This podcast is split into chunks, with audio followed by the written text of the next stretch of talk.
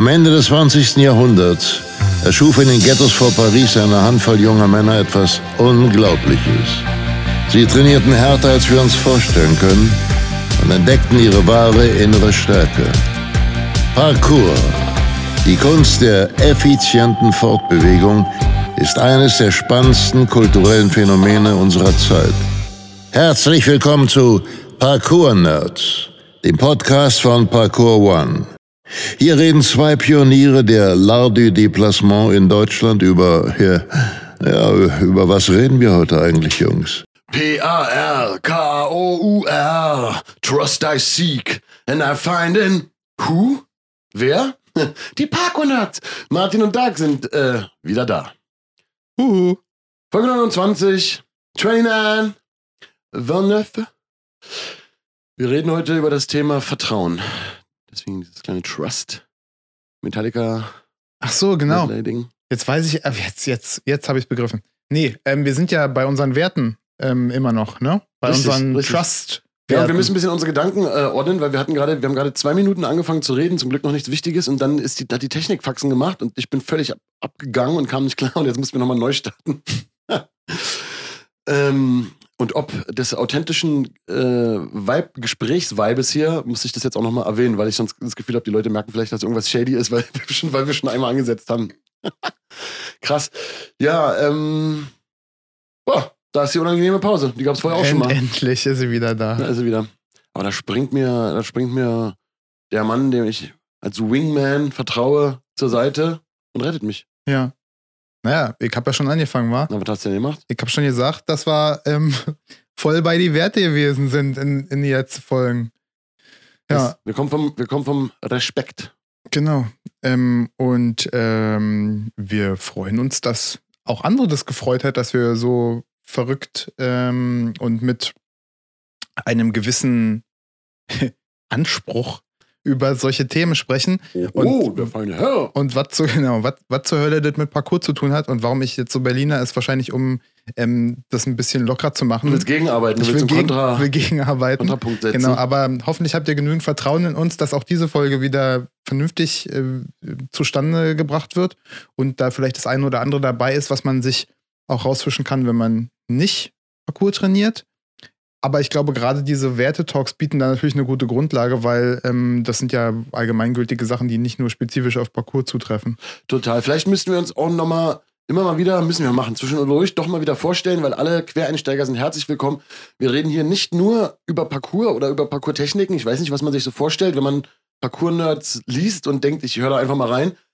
Ähm, wir reden nicht wirklich über alles, aber es hat sich so entwickelt, dass wir, so wie es bei Parcours auch ist, auf die großen Themen des Lebens, die uns beschäftigen und so kommen und reale Stories aus unserem Leben, aus unserer Jugend, aus unseren Parcours-Erfahrungen erzählen, aus unseren pa jahrelangen Parcours-Unterrichtserfahrungen, aus allem Möglichen. Mhm. Ich aus, auch natürlich aus meinem Leben und auch aus dem Musikbereich. Wir haben lauter Querverweise. Ähm, aber wir analysieren auch gerne und sind in der letzten Folge bei Respekt auch schon voll im, äh, in der zweiten Hälfte des 16. Jahrhunderts gewesen und haben äh, geguckt, wo der Begriff äh, aus dem Altfranzösischen oder Mittelfranzösischen ins Deutsche gewandert ist und so. So ein bisschen geht's heute auch so weiter. Nicht, nicht in Extremo, äh, nicht in Extremo, äh, um die Super-Nerds mit U zu enttäuschen, aber doch auch ähnlich, denn Vertrauen ist ein ähnlich großes Wort, ein ähnlich tiefer Wert und auch ein, vielleicht sogar auch ein sehr altes Wort. Gucken wir uns später an. Weißt du, was mir dazu einfällt? Direkt zu Vertrauen und Parcours und also du hast ja gerade gesagt, dass es nicht nur ne, Parcours-Bezug hat und so weiter, aber mir ist voll so die, vielleicht so die Urszene von Vertrauen in Parcours eingefallen. Ähm, von den Foundern an Adam Dulac. Ähm, ist ganz toll auch ähm, äh, geschrieben in dem äh, Breaking the Jump Sich gegenseitig Äh, zu halten. Buch von Julie Angel, genau, wo sie auf der Dame du Lac oben sind und ähm, sich sozusagen gegenseitig festhalten. Also eine Person hängt von dem Top der Dame du Lac, was so ein Überhang ist, in 17 Metern Höhe runter, ich glaube sogar kopfüber, und zwei Leute halten ihn nur an den äh, Unterschenkeln, an den Füßen fest. Also die Person kann sozusagen gar nichts machen. Es ist ein absoluter Vertrauensbeweis denen gegenüber, die ähm, sie da selber festhalten an der Stelle. Andersrum wäre auch schon gruselig genug, wenn man nur an den äh, äh, Unterarm sozusagen festhalten würde. Ähm, Bestärkt ist natürlich nochmal genau. an den Füßen mit Kopf übergehalten zu werden. Genau, das ist völlig, völlig Freak-Situation. Und was hat das mit Parcours zu tun? Wenn man sich heute so ein Parcours-Video anguckt, man, man wird da eigentlich nichts finden, außer dass da vielleicht mehrere Leute drauf sind, sozusagen. Aber man sieht, wie früh das schon ganz wichtig gewesen ist, weil die in Situationen miteinander gewesen sind, wo es wirklich um Leib und Leben ging. Und da ganz explizit haben sie sich das ausgesucht. Jetzt geht es hier um gar nichts anderes. Hier geht es jetzt nur um Leib und Leben und um die Beziehung, die wir in einer solchen Situation zueinander haben. Und wir beweisen uns gegenseitig, dass wir uns vertrauen können. Und ähm, das Krasse ist, dass äh, es wohl so auch gewesen ist, und ich kann mir das gut vorstellen, dass die Person, die unten hing, gar nicht so sehr das Problem hatte, weil die wusste genau, meine Freunde halten mich. Aber die Freunde, die oben sind und die Person halten, denen geht der Arsch auf Grundeis, weil sie wissen, an mir hängt jetzt hier gerade alles. Da sind wir voll tief schon im Vertrauensthema drin, Mhm. weil man könnte das ja dann so sehen, dass wenn er wüsste, wenn er spüren würde, wie die an sich selber zweifeln, Mhm. würde sein Vertrauen abne würde, könnte das sein Vertrauen schmälern. Mhm. Aber er legt so viel Vertrauen in seine Freunde, dass sie stärker werden, weil sie, dass sie trotz ihrer eigenen eigentlich Unsicherheit oder des, dieses Geschenk dieses Vertrauens, dass das so auch Unsicherheit macht, dass sie aber sich das trotzdem zutrauen, weil derjenige eben sein Leib und Leben in ihre Hände vertrauensvoll legt. Mhm. Also das ist so, das ist ja voll, das ist ja äh, romantisch quasi, bromant, bromantisch. so. Romance. Genau, Ich wir auch- sagen, auch hab- immer, wir sagen auch immer eher, weil es waren halt nur Jungs, ne? Anna hat eine Jungs war. Und ich habe halt überlegt, ob wir nicht, äh, schon lange überlegt, ob wir nicht auch mal ein Foto machen sollen, weil für mich, sag ich mal, wenn jetzt, sag ich mal, keine Ahnung, ja, du halt und irgendeiner von unseren anderen Dudes, mich da irgendwie von euch da irgendwo im Humboldt-Hain oder so an so einer Kante hängen zu lassen, das wäre für mich halt auch, für mich gar kein Problem. Mhm. Aber für ein Foto wäre es voll strong. Mhm. Ne? Das habe ich immer, habe ich schon öfter darüber überlegt. Müssen wir mal, wenn wir mal wieder Fotos machen, Es vielleicht. gibt ein schönes von mir und Amelie in der Sonnenallee. Ich, wahrscheinlich kenne ich es, ich kenne es auf jeden Mhm. Fall, aber ich habe es nicht so richtig vor Augen. Ja, also ähm, für uns, also sage ich mal, auch natürlich ein, ein allgegenwärtiges Thema, quasi automatisch, aber hier sind wir eben dazu da, um das nochmal krasser und von allen Seiten nerdig zu beleuchten. Ähm, ich überlege gerade sehr lange und äh, diesen, äh, diesen Podcast-Vibe unterbrechend, ähm, in welche Richtung wir jetzt, wir jetzt abzweigen. Geht jetzt äh, in, in verschiedenste Richtungen. Vertrauensvoll äh, wende ich mich an dich Mhm. und äh, lass dich mal, lass dich mal den, den, den weiteren Weg des Gespräches äh, gestalten. Ja, na, es gibt ja, wir können ja unterschiedlich uns der, der ganzen Thematik nähern. Ähm, eine wichtige Möglichkeit oder eine richtige Möglichkeit wäre eben, das über Parcours zu machen, so Parkour-Nerds-mäßig. Das würde ich jetzt einfach mal machen, weil es äh, ergibt sich, warum reden wir darüber? Ne? Was hat das mit, was hat das mit Parcours überhaupt zu tun? Also, warum Werte für uns wichtig sind, haben wir schon vielerlei Mal erläutert und dass die aus dem Training heraus entstanden sind und nicht sich einer hingesetzt hat und überlegt hat, ah, den Wert finde ich eigentlich wichtig, wie kann ich den denn gut im Training unterbringen? Und ich habe ja gerade schon mit der Anekdote erklärt, so Vertrauen als, als Voraussetzung und als wichtiger Wert für eine Trainingsgemeinschaft liegt schon in der wirklich ähm, urwüchsigsten Geschichte von Parcours begründet. Und wir haben das natürlich ganz genauso gefühlt. Also man geht Parcours auch alleine trainieren. Das war früher so quasi fast die Königsdisziplin. Vielleicht ist es das heute sogar auch noch, weil man halt eben nur auf sich zurückgeworfen ist. Ich weiß, du gehst viel alleine trainieren. Vor allem in Ähm, den letzten Jahren hat sich das ganz viel Genau. entwickelt. Deswegen habe ich da auch einen guten Überblick, was es bei mir am Unterschied, Unterschied macht. Aber gerade früher war das für uns immer ein Thema. Also man musste sich zwingen, alleine trainieren zu gehen und wer alleine trainiert, hat irgendwie was Krasses auch so gemacht. Mhm, genau. So, und das, da würde ich sagen, wenn man könnte die Frage stellen, man macht doch Parcours alleine, man ist ja zusammen draußen, weil man, das ist ja das Krasse ist, wie man alleine mit sich da und der Umwelt äh, auseinander sich zu setzen hat. Was hat es dann mit Vertrauen in die anderen zu tun? Mhm. Das ist ja eine grundsätzliche Frage.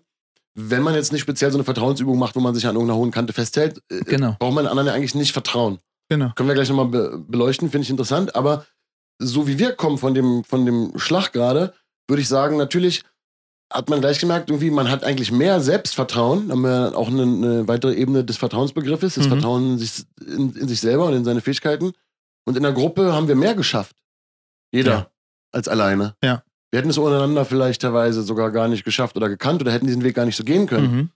Also ist, ist, ist, bei, ist da in dem, in dem sozialen Konstrukt von uns oder in dem gegenseitigen, hat das ganz gar nicht mal so viel vielleicht jetzt mal mit dem Vertrauen gegenseitig zu tun, wäre jetzt eine These, Arbeitsthese, sondern dass das vor allen Dingen was mit dem Selbstvertrauen zu tun hat, äh, was, was, was positiv getriggert ist oder was halt empower, wo, die Gruppe, die einen empowert, die Gruppendynamik, Ja. die einem auch zeigt, was möglich ist, die einem eine gewisse Sicherheit gibt.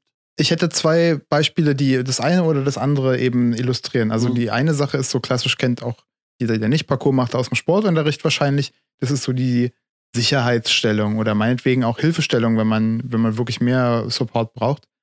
Ähm, und das machen wir natürlich auch. Also wenn ich nicht ganz genau weiß, wie sozusagen der Sprung oder die Aktion, die ich da gerade vorhabe, endet, vielleicht rutsche ich ab, vielleicht drehe ich mich raus und, und habe dann da irgendwas Spitzes, was hinter mir ist oder der Boden ist irgendwie ungünstig zum Landen und ich habe noch jemanden, der mir noch so unter die Arme greifen kann im wahrsten Sinne des Wortes, dann gibt mir das natürlich mehr, ähm, ja, mehr Vertrauen darin, dass die Aktion äh, gelingt. Ne? Und ähm, dafür brauche ich natürlich Vertrauen in denjenigen, der da unten steht oder da, wo auch immer ist, dass der auch in dem Augenblick, wenn mir das nicht so gelingt, wie ich es eigentlich vorhabe, für mich da ist und mich spottet und mir, ähm, mir Schutz bietet. Sozusagen. Ja, da kommt sogar was Interessantes rein, nämlich wir kennen ja traditionell aus der klassischen Kindheit der Kla die Mut, Mutproben. Ja. Und auch da gibt es ja Regeln. Also es gibt ja eigene Kinderkultur, die, auch, die sich ja auch über die Jahrhunderte wirklich tradiert. Also Spiele, die von Kindern zu Kindern immer weitergegeben werden, Mhm. die mit der Erwachsenenwelt nicht so viel zu tun haben. Und eine wichtige Regel ist, Bange machen gilt nicht. Das heißt, wenn, wenn wir eine Mutprobe machen, dann gilt es nicht, äh, dem einen Angst zu machen, der oben steht und ihm zu sagen, du wirst äh, runterfallen, äh, du wirst ja den Schädel brechen und dem Angst zu machen, Hm. wenn, der, wenn, wenn es gerade um eine Mutprobe geht. Dann müssen wir zumindest die Schnauze halten und insofern äh, supportive sein. Sonst gilt die Mutprobe nicht. Bange Hm. machen, also das hat ja was mit Vertrauen zu tun. Dann Hm. würde ich sagen, natürlich haben wir uns vertraut, auch in dem Sinne, dass wir uns natürlich supported haben. Äh, ja, das kannst du. Und nicht irgendwie uns gegenseitig Angst gemacht haben oder unter Druck gesetzt haben, ähm, sondern uns eben empowered haben. Genau, aber das, das, ist Und ich finde spannend, dass es traditionell schon eben, selbst in der äh, klassischen Kindheit Mhm. bei Mutproben halt dazugehört, Bange machen gilt nicht. Jemandem Angst zu machen und ihn eben nicht zu bestärken, äh, verändert die Situation so grundlegend, dass, dass, dass, es nicht, dass es was anderes ist. Mhm. Und das, du äh, bist eigentlich jetzt schon fast bei der zweiten Perspektive, die ich darauf hatte. Also das eine ist wirklich das physische Unterstützen und das muss ja gar nicht sein, dass es am Ende dazu kommt, aber es ist schon eine mentale Unterstützung, wenn ich weiß, die Person da fängt mich im äh, Falle eines Falles vielleicht auch auf. Und ähm, da muss ich Vertrauen reinhaben, soweit so klar. Ah, ja. Hm. Ähm, die andere Möglichkeit ist, ich habe jemanden, der neben mir steht und sagt, natürlich kannst du das. Also ich sehe doch, also ich weiß doch, wie weit du springen kannst, Dark. So, das, das ist, it's only in your head. ja, also das die Situation gab es halt ungefähr schon 100, also eine Million Mal. So, und natürlich weißt du auch, it's only in your head, aber ähm, es ist auf jeden Fall m, so, dass man sich selber anders nochmal wahrnimmt und auch nochmal einen anderen Zugang zu seinen Fähigkeiten bekommt, wenn jemand sozusagen durch den Nebel der ähm, äh, des äh, nicht, nicht Misstrauens in sich, sondern der Unsicherheit. Ja, ich kann es nicht genau erkennen. Ich weiß nicht, irgendwie ist heute so ein bisschen komisch oder ähm, ich habe das schon lange nicht mehr gemacht und so weiter. Und jemand steht daneben und sagt ganz authentisch, ich kenne dich, wir kennen uns schon ganz lange, wir wissen voneinander, wie wir ticken, was wir für Fähigkeiten haben. Du bist gerade nicht so bei dir, wie du es sein könntest. Ich versuche dich mal zu unterstützen, indem ich dir ein Stück weit ähm, äh, dein Ich ersetze. Ja, also um mal ganz, ganz psychologisch da an die Mhm. ganze Sache ranzugehen und äh, zu sagen, ich weiß, du kannst es und zwar aus Erfahrung und du weißt auch, ich sag das nicht einfach so, weil ich, weil ich dir so, dich so anscheren will und sagen will, komm, komm, mach, wird schon irgendwie gut gehen, sondern du vertraust mir in dem Augenblick dann im Idealfall auch so weit, dass du weißt, okay, der, der, der würde das niemals sagen, wenn er das nicht selber zu 100% denkt und davon überzeugt ist und die Erfahrungen, die wir miteinander gemacht haben, zeigen, das klappt.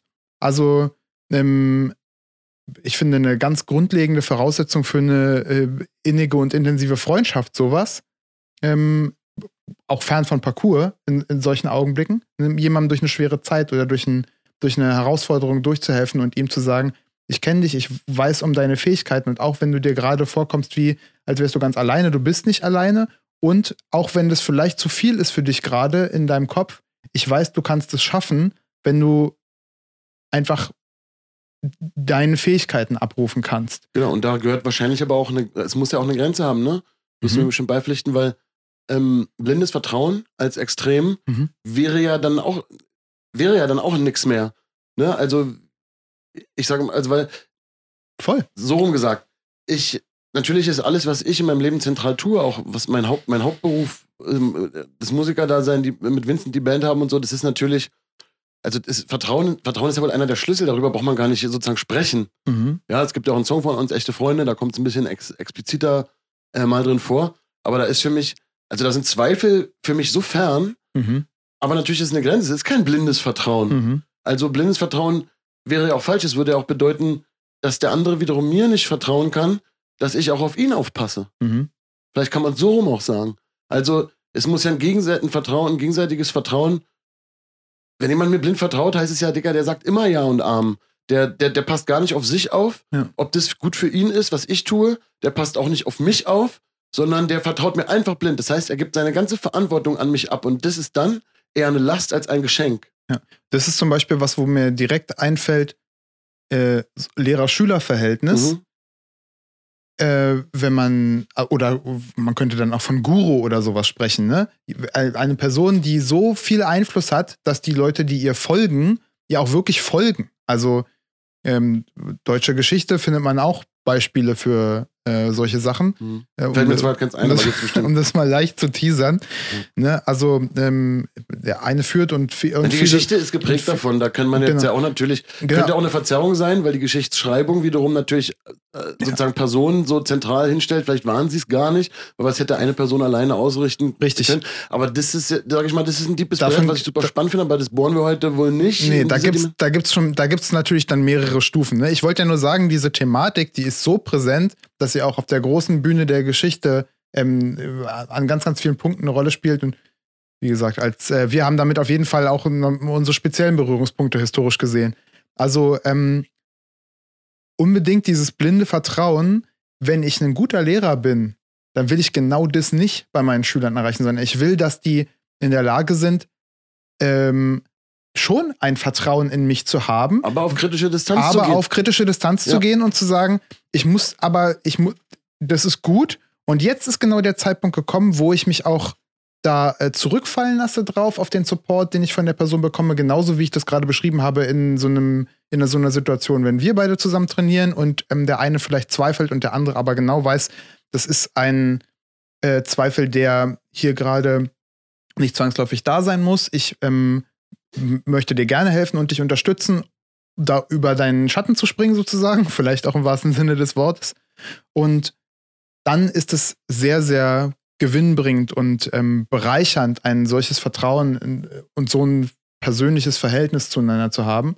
Und das Gegenteil fast ist es, wenn man eben ein solches blindes Vertrauen hat. Da fällt mir eben dieses ähm, Wertequadrat von äh, Schulz von Thun ein, Soziologe, der ähm, ja, Leute, die Geisteswissenschaften oder Sozialwissenschaften oder so studiert haben, kriegen jetzt so Flashbacks genau. äh, aus, aus, dem, aus dem Studium. Es gibt halt so, es gibt, der hat halt gesagt, es gibt Werte und es gibt den gegenübergestellte Werte, sozusagen das Gegenteil davon. Also bei Vertrauen wäre es, der gegenübergestellte Wert wäre dann Kontrolle. Also Martin erzählt jetzt ein Modell Genau. und nicht irgendwie verkündet nicht irgendeine Wahrheit, sondern so wie es halt Genau. Atommodelle oder alles mögliche Genau. gibt, ein Modell, um etwas Bestimmtes zu erklären, was bestimmt nicht die ganze Wahrheit beinhaltet. Ich Genau. will es nur mal so, weil wir wollen auch. Ist ein Denkmodell. Ja, guck mal, uns hören Leute zu, die haben, die stehen schon seit äh, 30 Jahren in ihrem Beruf. Es gibt Leute, die haben das alles besser studiert als Ja. wir, teilweise, worüber wir reden. Ja. Und wir haben auch äh, herzlich willkommen, alter Liebe, äh, Teens und Kids und sogar Schüler von uns, die zuhören.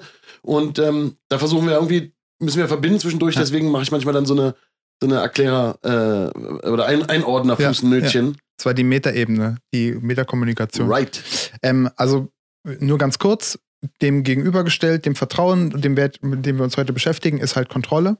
Und ähm, es gibt die Möglichkeit sozusagen, ähm, also die stehen ja irgendwie in Beziehung zueinander. Ne? Ich ähm, äh, müssen wir jetzt nicht weiter darauf eingehen. Und ähm, dann gibt es die, die Übertreibung dieser Werte. Und bei Vertrauen wäre das in dem Fall halt äh, ein, äh, ein blindes Vertrauen.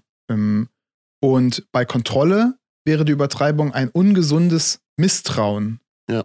ja also ähm, völlige, ähm, vielleicht auch ein Stück weit eine paranoide Art von, von, ähm, äh, von nicht vertrauen können. Genau, und bei dem Guru-Ding, was du gesagt hast, da wäre dann die Überlegung natürlich, okay, wenn es diese Übertreibung ins Negative, blindes Vertrauen gibt, Mhm.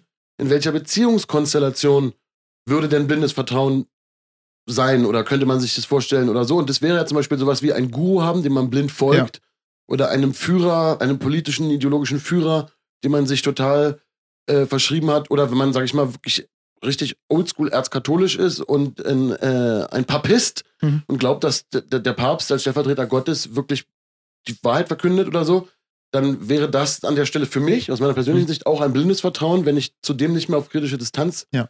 gehen darf. Also da, wo man, wo ich bin, wo man mit mir redet, muss man halt zu allem auf, auf kritische Distanz gehen dürfen.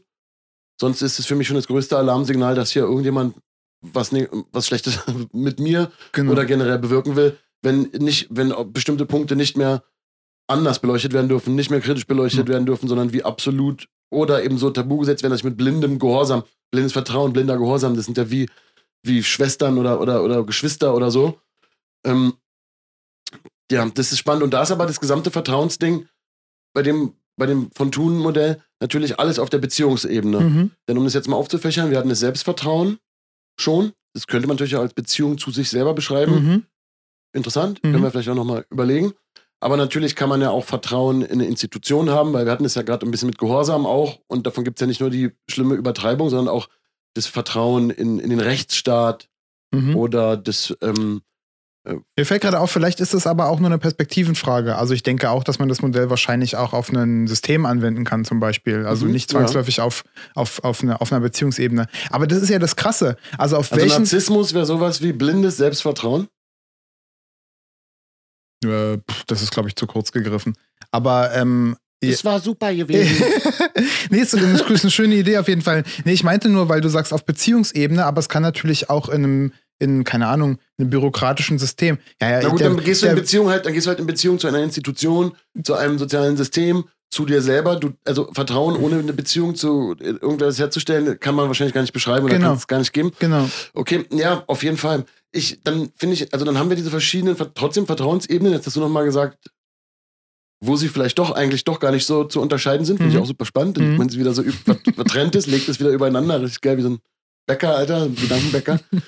ähm, aber dann hat man natürlich, wenn man jetzt an unsere Werte nochmal denkt, ja, dann kommen wir ja, wenn wir an, an, an zielgerichtet, was ja was mit Vorsicht und, und, äh, Achtsam- und achtsam sein zu tun hat. Dann hatten wir bei Respekt was von Respektare, ne, äh, Spektrum, Spekter. Spekter ist der Beobachter, das Spektrum hat auch Mhm. was mit Sehen zu tun. Also dann haben wir das Spek Spektieren, Mhm. das Sehen haben wir da drin, das Respektieren, das Wiederanschauen. Mhm. Das haben wir beim letzten Mal nicht einmal so klar gesagt, Ja. ist mir aufgefallen. Ja.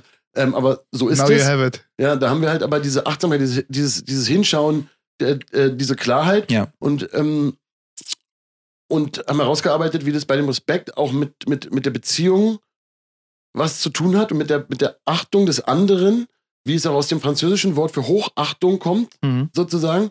Und dann haben wir das Vertrauen. Und das ist die Frage, kann es dann auch Vertrauen, ja, kann es ja nicht geben, ohne den anderen zu beachten, ohne ihn zu respektieren, also ohne ihn wieder zu betrachten Mhm. ohne ihn zu kontrollieren, nicht in dem negativen Übertreibung, sondern ihn wirklich zu betrachten und so, dass es eine Vertrauensgrundlage gibt. Wir müssen gleich mal die Etymologie reinholen, Mhm.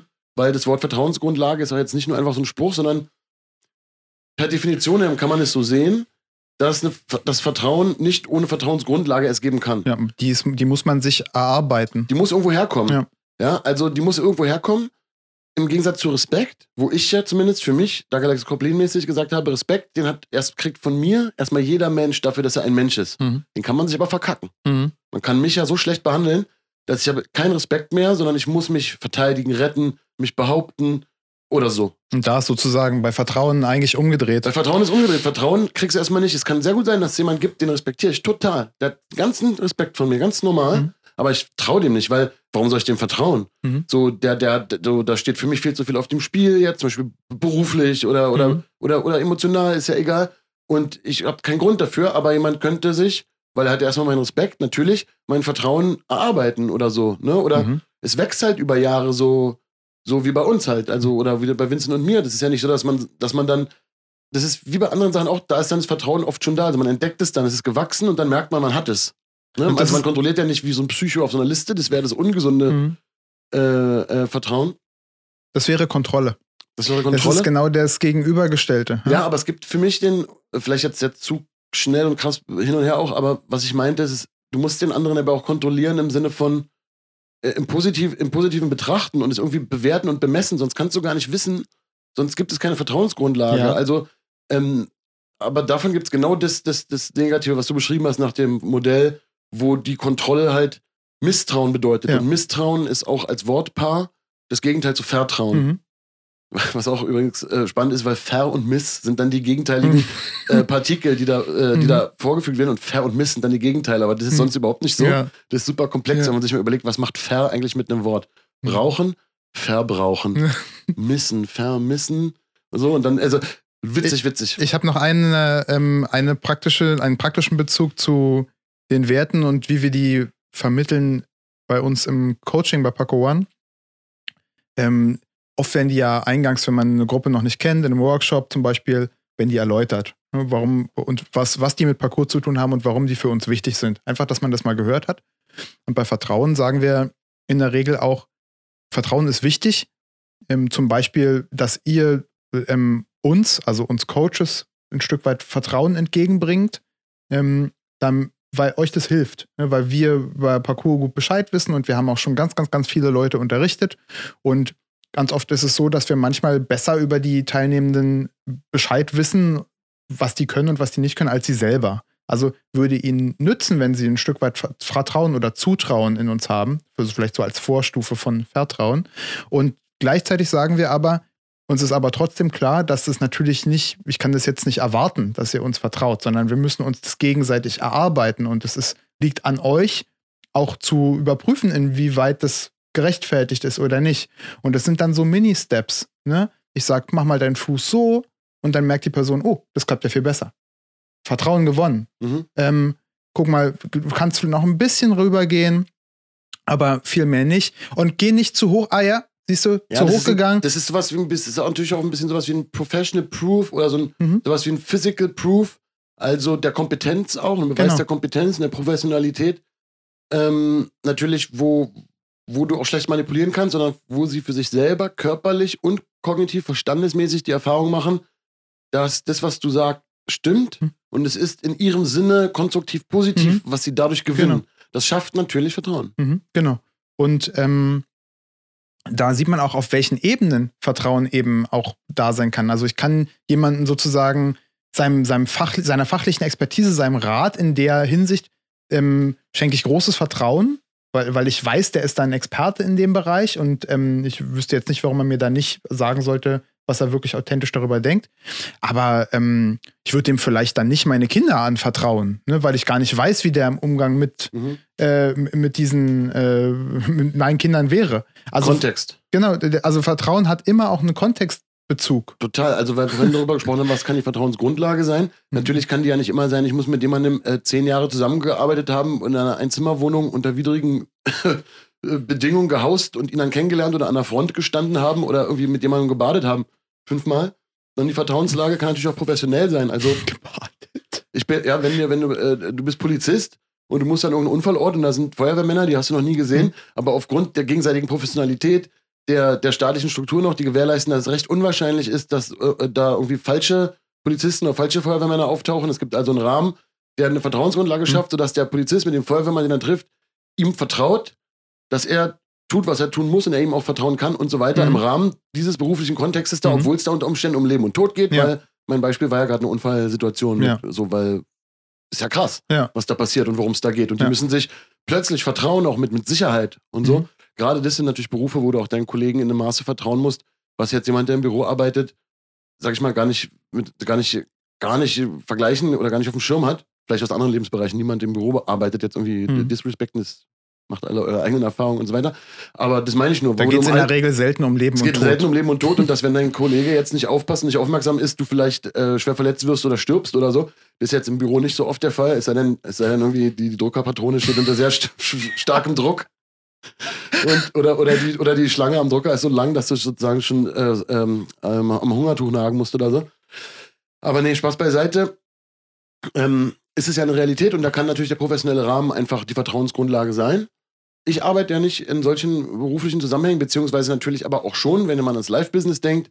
Also habe jetzt auch eine Vertrauensgrundlage, dass da der Lichtmann und der, der örtliche, dass die richtig arbeiten und das Licht so oben in die Traverse hängen, dass es bitte, bitte mir nicht auf den Schädel fällt äh, und mich einen legendären Abtritt von der, von der Bühne machen lässt.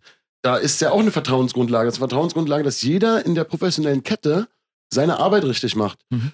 Dazu gehört aber auch, dass nicht jeder dem anderen blind vertraut und sagt, ja, der wird es schon machen, sondern jeder muss, muss, muss richtig drin sein in der Sache und wollen, dass das alles richtig klappt und sich auch gegenseitig kontrollieren. Mhm. Und da haben wir die positive Seite der Kontrolle. Also ich möchte ja, der, der, ja, der Pyrotyp, der, die, der das Feuer auf der Bühne kontrolliert, der sitzt da mit einem Knopf und der guckt ganz genau, wie wir uns bewegen und der löst den Effekt im abgesprochenen Moment nur aus, wenn wir da auch nicht stehen, weil es gibt zum Beispiel der Sänger von Metallica hat mal schwere Verbrennung erhalten, äh, erlitten und muss ganz genau aufpassen. Das heißt, dem vertrauen wir ganz stark unsere, unsere Gesundheit an auf der Bühne.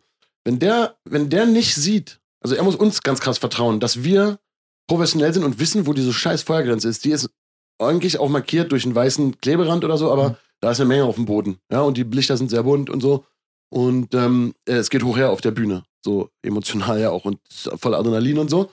Und es ist dann schon natürlich professionelle Sache, Alter. Weißt du dann immer noch, dass da so eine weiße Linie ist, die du auf keinen Fall übertreten darfst? Sollte man eigentlich, weil Leib und Leben sind in Gefahr. Also, aber wer weiß. Mhm. So, ja. Und der muss so krass aufpassen. Er muss mir vertrauen, dass ich aufpasse. Es ist ja so, dass wir schon in der Choreo, also Choreo in Anführungszeichen, an einem bestimmten Punkt zu Hook zum Beispiel nach vorne gehen, weil die, die Hook kommt, bam, mhm. und davor hochspringen und die Feuerfontäne kommt hoch. Und ähm, äh, der Pyroman, der muss natürlich sehen, dass es der ganz normale Modus ist, wie wir immer auf diese Kante zulaufen und irgendwie sehen, ob da was anders ist und das irgendwie vergessen werden könnte. Mhm. Und das gibt's manchmal. So, Vincent hat auch zum Beispiel schon mal Sido bei uns auf der Bühne, weil der hat einen unvorhersehbaren Step in eine Richtung gemacht, mhm. wo eine Fontäne hochkommen sollte. Und Sido, äh, Vincent hat Sido wirklich im letzten Moment zurückgezogen. Also, so, vielleicht hätte ja auch Robin, äh, Lichtman, äh, ähm, Feuerman, auch dann im letzten Moment doch nicht gedrückt, weil das irgendwie vielleicht mhm. im Millisekunden was geahnt hätte. Aber im Endeffekt hat Vincent wirklich äh, sozusagen äh, Sigi vom Feuerfontäne mhm. weggezogen. Und allein in diesem kleinen Bereich ist es nur die Pyro auf der Bühne, die ja nicht das Einzige ist, was da passiert. Ja? So viel gegenseitiges Vertrauen, äh, mit Leib und Leben, was in unserem Fall aber schon damit zu tun hat, dass ich auf der einen Seite professionell vertraue, okay, wir äh, engagieren da eine Firma, die, hat, die, hat, die haben Scheine und alles Mögliche. Das ist jetzt nicht irgendeiner, der irgendwas erzählt. So, da gibt es einen professionellen Back Background, aber dann muss ich den auch kennenlernen. Mhm. Man muss reden und wenn ich da ein Gefühl hätte, der Typ ist irgendwie weird, Alter. Oder einfach nur, wenn ich dem irgendwie begegnen würde äh, im Essensbereich und man würde irgendein Thema besprechen und der würde was ganz Seltsames sagen, wo ich denke, also nicht jetzt inhaltlich, nicht seine Meinung, mhm. sondern das Gefühl haben, der lügt vielleicht bei irgendwas, was gar nicht die Show betrifft, aber der mhm. lügt vielleicht. Dann wäre das für mich schon ein Grund, Digga, ich kann dem, der, der, der, der hat erzählt, der, hat, der war da und da nicht, mhm. aber der war da. Mhm dem kann ich doch nicht vertrauen, dass der im richtigen Moment auf diesen scheiß Knopf drückt. Ja, das ist jetzt nur eine Geistes... Also sehr, sub, sehr subtil, ne? Aber es könnte, könnte, du erzählst dem irgendwas und zwei Minuten später hat er das wieder vergessen.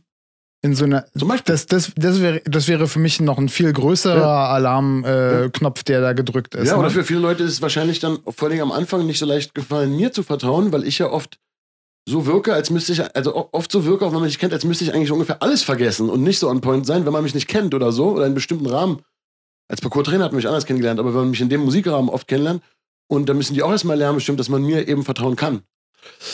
Ähm, auf was sowas angeht. Ich habe noch. Ich hab, aber, aber ja. auf, so, auf so einer Verplaner-Ebene. Ja. Ne? Auf der menschlichen Ebene vertraut man mir eigentlich ziemlich cool. Das liebe ich, ist volles Geschenk. So, man vertraut mir halt gern, das finde ich cool, kann man auch. Aber auf dieser, was vergisst er, auf Profi-Ebene oder so, da ist er wirklich an dem und dem Moment, in dem und dem Ort, müssen die Leute, glaube ich, erstmal lernen, dass es bei mir wirklich der Fall ist, weil ich nicht so, weil ich erstmal nicht so wirke. Ähm, ja, ich will das mal zusammenführen oder so. Ähm, die, die Anekdote gerade kam natürlich daher, dass sozusagen für mich ist die persönliche Vertrauensgrundlage schon immer die wichtigste, weil ich bin ja nicht in so einem beruflichen Zusammenhang, wo ich dauernd irgendwie mit Fremden arbeite, wie so ein, wie so ein Polizist auf, auf, auf, beim Unfall und so, sondern das meiste, wo es bei mir wirklich um was geht, sind Menschen, die ich wirklich gut kenne oder dann über die Jahre auch eine Beziehung aufbaue. Unser Lichtteam haben wir lange, die Leute oder Auch unsere Band natürlich, Olle Tylo, der, unser erster Live-Schlagzeuger überhaupt, immer dabei, jede Show und so. Das ist mir dann sehr wichtig, das Vertrauensverhältnis, was sich dann durch, die, durch das gemeinsame Erleben aufbaut.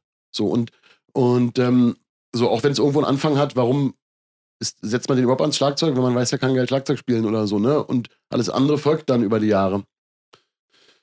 Ähm, was Parcours betrifft, ganz kurz noch, was Parcours betrifft, also generell finde ich, kannst du wie eine Matrix so, machst du einen anderen Filter rüber über den Blick und du siehst plötzlich, dass es eine ganze Ebene gibt, wo es nur ums Beziehungsgeflecht der Menschen untereinander geht und wie die Vertrauensverhältnisse sind und so. Also wie so eine richtig, stellt euch so eine Kamera mit so einem Kameraeffekt vor, der zum Beispiel Wärmebild zeigt. Du siehst überall, wo Wärme ist und wo Wärmestellen sich berühren und wo irgendwas kalt isoliert ist und so.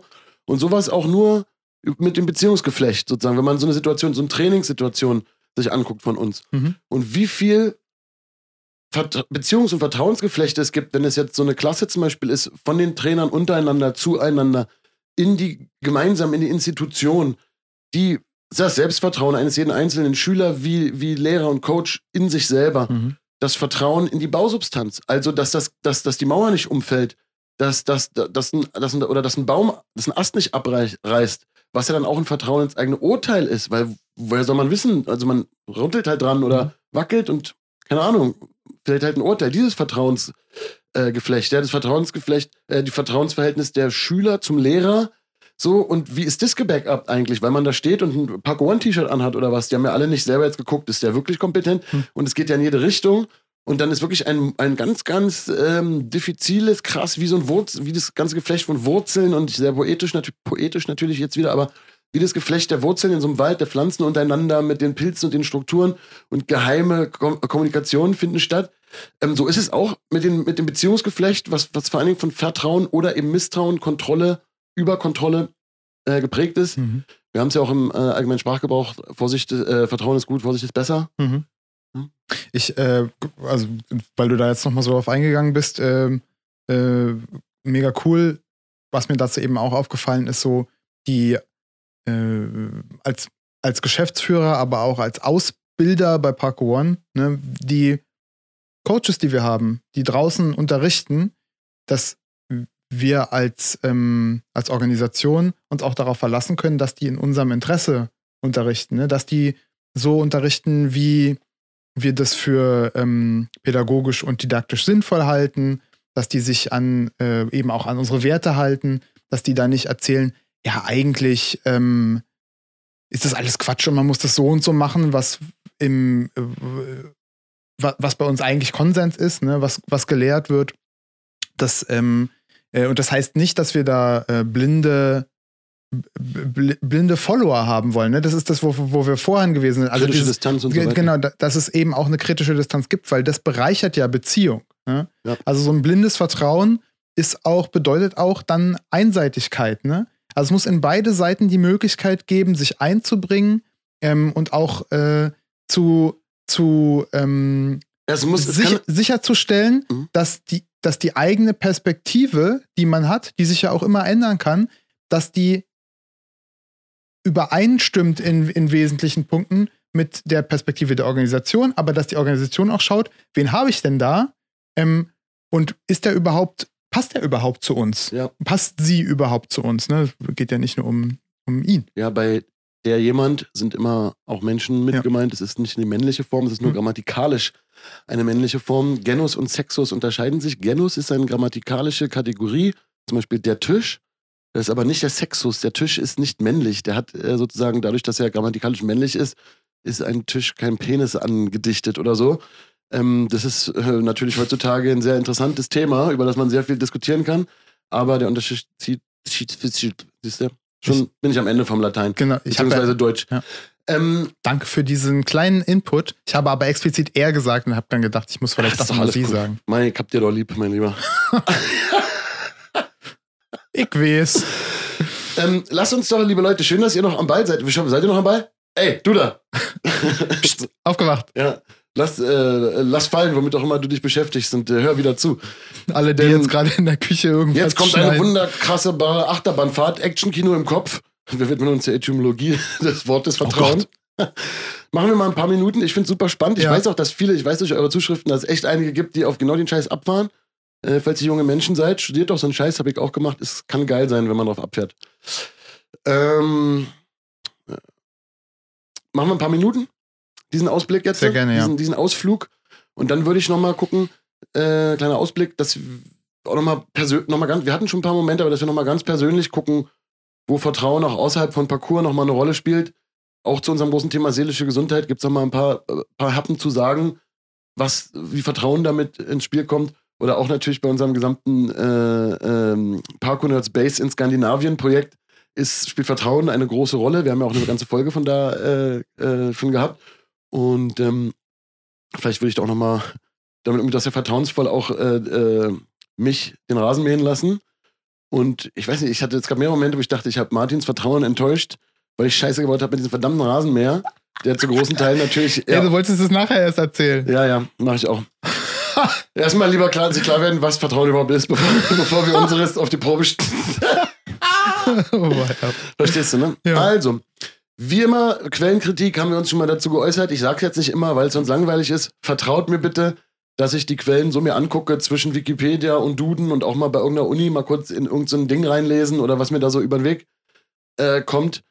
Und ähm, dass, das, dass die Quellen da okay sind, die ich da sortiere. Und wenn du eine Frage hast, natürlich, Martin, was jetzt, wo ich irgendwas genau her habe, kannst du mich gerne fragen, ist ja klar. Aber ich sage das jetzt mal nicht immer. Ja. Kleiner Disclaimer. Ja. So. Bildungsauftrag angenommen und ausgeführt. Vertrauen ist als Wort seit dem 16. Jahrhundert bekannt. Schon wieder 16. Jahrhundert. Was war im 16. Jahrhundert? Sind da viele neue Wörter entstanden? Da ist doch schon die gleich die erste nerdige Frage, Martin. Sind da viele neue Wörter entstanden? Ist es für unsere Kultur eine prägende Zeit gewesen? Ist es denn, wenn da neue Wörter entstanden sind, entstehen doch nicht nur neue Wörter, dann entsteht doch auch neu, was sie bezeichnet. Sind da neue reflektorische Prozesse in, in Stand gegangen? Ist, sind da irgendwie, sind Wörter mehr durch die Welt gegangen? Könnte es sein, dass irgendwann in dieser Zeit eine Technologie erfunden wurde, die es ermöglicht hat, dass Wörter mehr Leute erreichen und durch die Gegend fliegen? Das könnte sein. Wovon sprechen wir da? ähm, von äh, dem Herrn Gutenberg. Richtig. Ähm, die Erfindung des Buchdrucks, meine lieben Leute, hat natürlich wann stattgefunden, Martin? Weißt du den Tag? Nee, ich weiß weißt du, es. dienstags, ne? Das war so ein Dienstag. Das war ein regnerischer. Dienstag oder so. Also, Aber was- 16. Jahrhundert oder nicht? ja, ähm, ist auch Renaissance. Ne? Das Genau, heißt also, 1500 da werden ganz, ganz viele Sachen wieder wiederentdeckt, die im, im philosophisch und, um, und auch naturwissenschaftlich ähm, jahrhundertelang Genau, wir in, irgendwelchen, in irgendwelchen Klöstern verschollen waren. Genau, wir haben es schon mal genannt, Renaissance, Wiedergeburt. Was ist da wiedergeboren? Wiedergeboren ist eine Rückbesinnung auf alte Werte, Wissen, was schon in der Antike vorhanden war und im sogenannten finsteren Mittelalter relativ verschütt gegangen ist unter religiösem Wahn und die eben dann wiederentdeckt wurden. Und im Zuge dessen ähm, ist auch der Buchdruck mit, mit beweglichen Lettern, muss man ja dazu sagen, weil anderer Buchdruck war ja schon erfunden. Mhm. Und in China gab es wahrscheinlich auch schon irgendwie sowas wie bewegliche Lettern vorher. Ja. Lirum, Larum, Birum, Barum. Hat aber der Buchdruck natürlich dazu geführt, dass sehr wohl neue Wörter entstanden sind. Ähm, auch Martin Luther hat ja die Bibel ins Deutsche übersetzt, ins Frühneuhochdeutsche. Und hat sich dabei ganz viele Wörter ausgedacht, die es vorher gar nicht gab. Also ich habe sie nicht alle so auf dem Schirm, aber sowas wie Sündenbock oder es gibt so ganz viele Wörter, die, Mhm. sind, die denkt man, die gibt schon immer, die hat sich ähm, ähm, Martin Luther ausgedacht. Und deswegen, da haben wir schon das erste Ding, dass deswegen sind ganz viele Wörter aus zum Beispiel diesen frühen Bibelübersetzungen, die erste ins, ins Deutsche, so wie, in, in, in, wie, das Volk halt spricht, so ganz viele neue Wörter entstanden sogar, erfunden worden oder haben halt ihren Weg in die Münder und die Köpfe halt gefunden. wir leben halt heutzutage spannenderweise in genau so einer äh, äh, Zeitenwende, Ja. Umbruchszeit, ne? weil das Internet ist im Grunde, also die- und die Vervielfältigung und ähm, quasi oh, beliebige zur Verfügungstellung von Informationen äh, auf diese Art und Weise und die unendliche Möglichkeit der Vervielfältigung ist vergleichbar mit vorher wurde mit Hand geschrieben und jetzt gibt es den Buchdruck. Und, Das ähm, ist krass, früher haben die Leute ihre Instagram-Profile so äh, in die Wand geritzt und so, ne? Oder so Nein, ein also die, die sozusagen das, das Maß an, an was war für Informationen plötzlich zur Verfügung. ja, und wie sind und- die Leute eigentlich im 16. Jahrhundert ins Internet gegangen? Ja, Alter.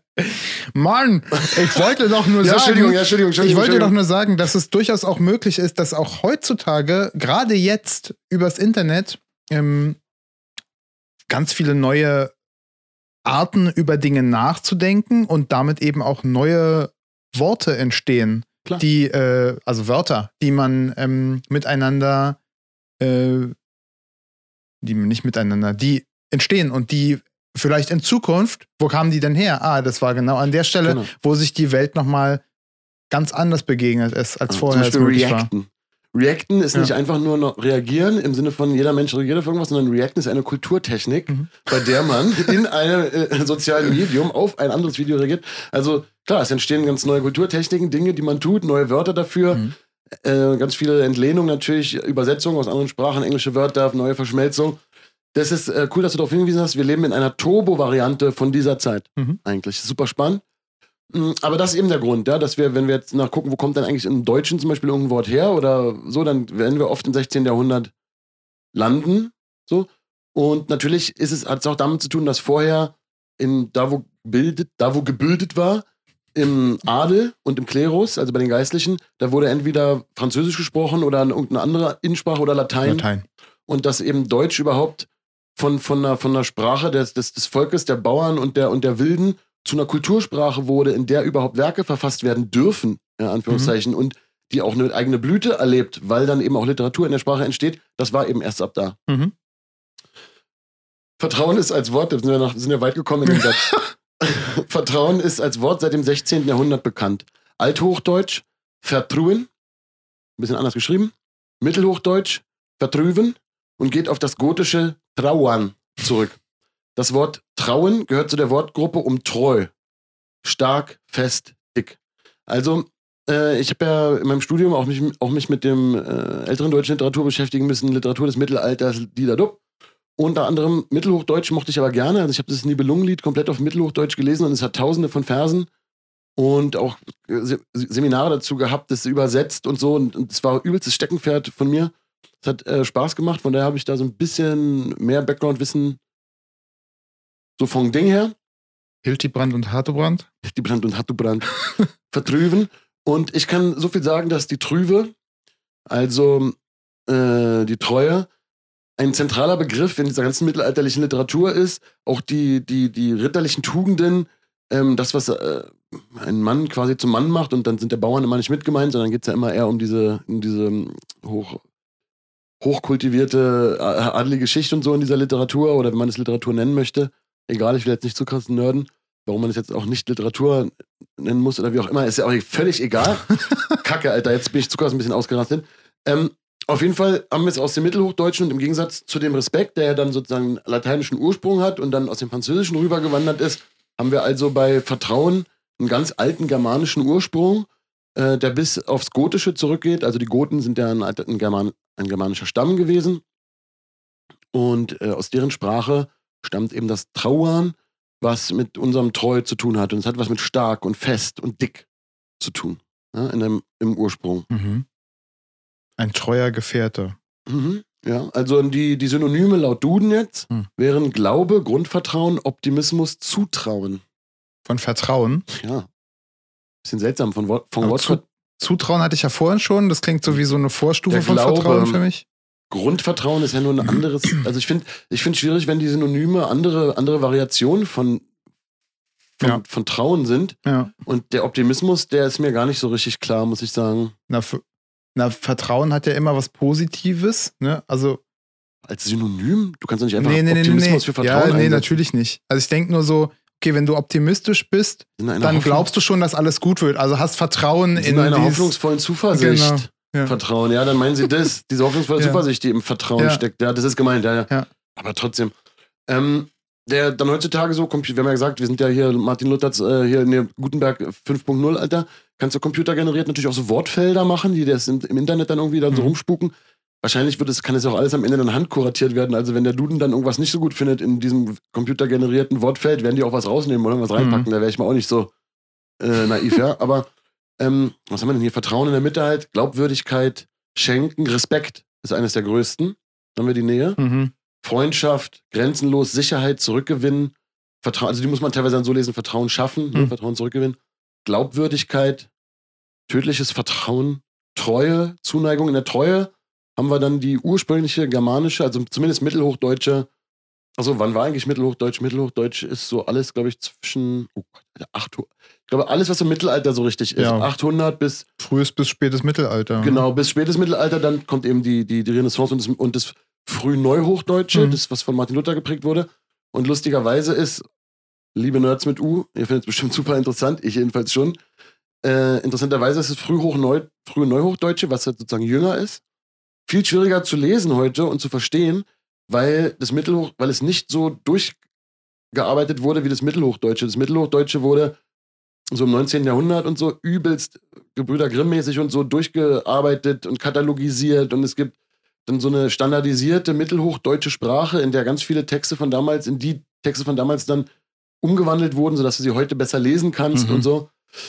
Ähm, deswegen ist das frühe Neuhochdeutsche, das ist richtig schwierig zu verstehen. Das Mittelhochdeutsche kann man lesen, so wie das einem äh, heute begegnet. Hm. Die Nähe aber zur Treue, die ist auf jeden Fall auch in so einem computergenerierten Ding heute von, von Internetzeiten. Ähm, Vertrauen und Treue. Vertrauen und Treue, genau. Mhm. Vertrauen und Treue. Die Trüve. Ja. Und die hat immer was auch mit Wahrhaftigkeit zu tun. Die hat nicht unbedingt was mit, also so im Wort Ursprung her, wo sie herkommt, also im Mittelhochdeutschen und so, hat die Trüve nicht so sehr was damit zu tun, dass man treu ist, wie man jetzt heute in der Ehe die Treue versteht, also dass man, dass man sozusagen zu jemandem hält, Hm. sondern die Trüve, die ist eher, äh, es ist eher auch eine, eine, eine Lauterheit, also eine, eine Treue, eine Aufrichtigkeit, eine Wahrhaftigkeit, Mhm. die man, die man zeigt. Also, dass man sich, dass man sich so zeigt, wie man ist. Ja, dass man getreu seinem eigenen Dings ist oder so. Ja. dass man, dass man wahrhaftig ist und auch irgendwie und irgendwie standfest und so, weil dieses fest und dick, das ist ja im Ursprungswort drin. Also nicht wechselhaft. auch das nicht, genau. Ja.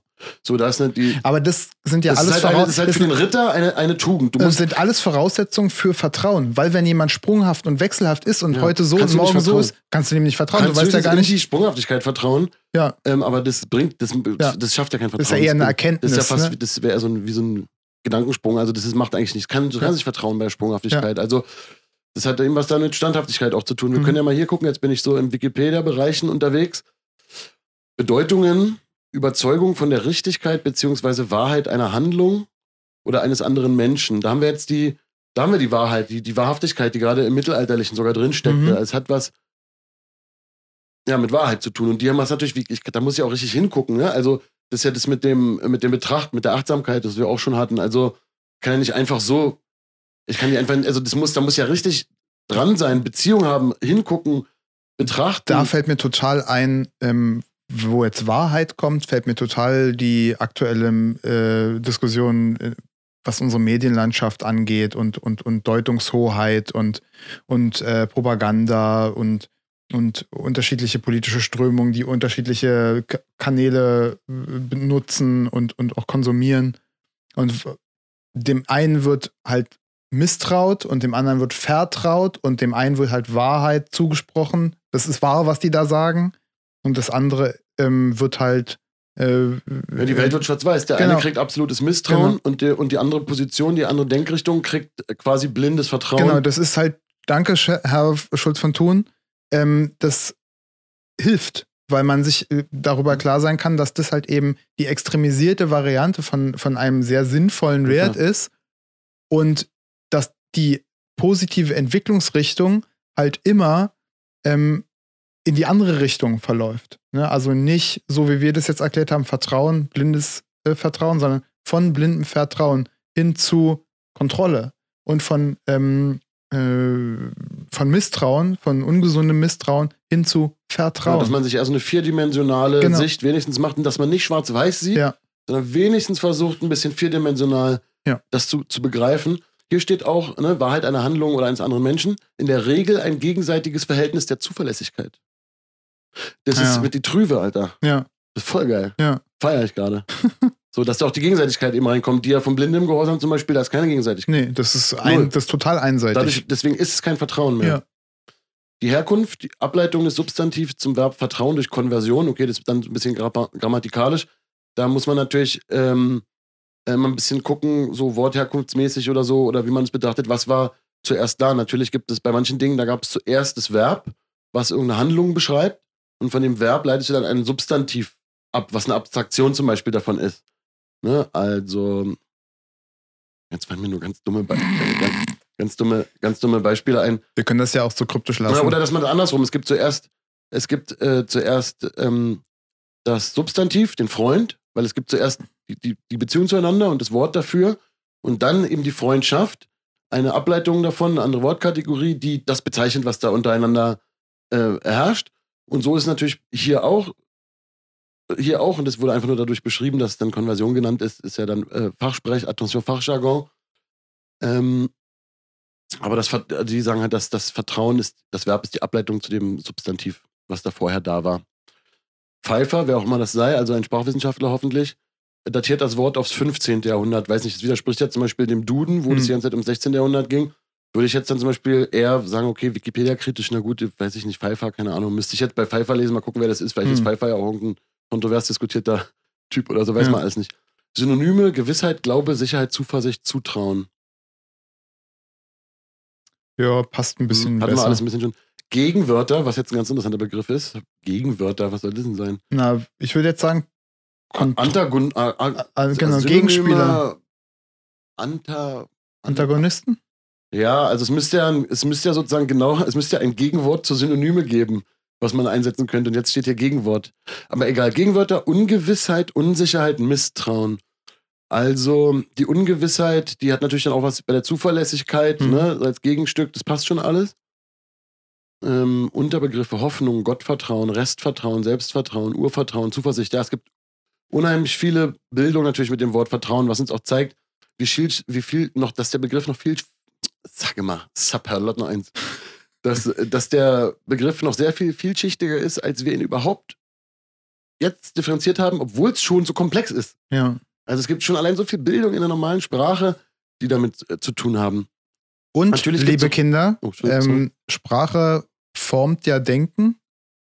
Und, ja, aber das ist natürlich ein großes Forschungsfeld. Äh, also, genau, ich, also gehen wir mal davon aus, es wäre so, ähm, dann ist ja total, also ne, das haben wir beim letzten Mal auch gesagt, ey, wir haben so viel gelernt, einfach nur, weil wir uns damit beschäftigt haben und das mal auseinandergenommen haben und äh, verstanden haben, ein Stück weit besser als vorher, wie die Dinge so miteinander zusammenhängen und vielleicht auch Respekt in Zukunft ein Stück weit anders betrachten können und auch unsere Art Respekt zu zeigen. Mir auf jeden Fall. Also mhm. mir hat es hat voll Spaß gemacht, das äh, genauer nochmal zu betrachten und mich hat es auf jeden Fall, mir hat es einige Klarheiten äh, gebracht. Ich gucke ja die Folge dann immer, manchmal sehr anstrengend für mich, aber immer nochmal, um zu gucken, ob wir Scheiße gelabert haben, um Teaserstellen rauszufinden. Und äh, da habe ich auch nochmal selber gemerkt, ja stimmt, Alter, da sind mir ein paar Sachen klar geworden, so voll cool. Und mhm. das geht mir eigentlich mit Vertrauen auch jetzt heute schon den ganzen Tag, mhm. äh, sag ich mal, genauso. Und das macht mir einfach nur Spaß. So, das finde ich überfett es gibt natürlich jetzt hier auch überall immer noch so, äh, so Beispielding, Beispielsätze, ne, wie Vertrauen da auftauchen könnte. Finde ich auch manchmal interessant. Also auch hier Redewendung, Vertrauen ist gut, Kontrolle ist besser. Ja. Ähm, hatten wir, glaube ich, sogar schon genannt. Ähm, Finde ich auch manchmal ganz spannend, aber jetzt sind wir zeitmäßig schon fortgeschritten und wir haben schon echt, glaube ich, auch das gut mit, mit, mit, mit Leben angefüllt. Ja. Ähm, aber natürlich das Vertrauen auf Gott zum Beispiel, das, das, das kommt auch immer wieder vor äh, vertraulich jemandem etwas sagen oder so. Ne? Also es gibt halt ganz, ganz viele Bildungen mit Vertrauen. Und ähm, auch wenn man natürlich die Formulierung mit hat, wie zum Beispiel jemandem sein Vertrauen schenken, das ist in der Formulierung schon drin, dass es einen gewissen Wert hat. Ne? Ja. Man kann jetzt ein Geschenk und so kann man jetzt aufdröseln, ja. aber müssen wir jetzt nicht, fühlen wir alle. Das hat einen ganz, das hat, das hat einen Wert auf einer, auf einer, auf einer transzendenten, persönlichen Beziehungsebene. Ein Geschenk ist eine Geste auf der Beziehungsebene unabhängig von dem, was geschenkt wird, ob es materiell ist oder nicht.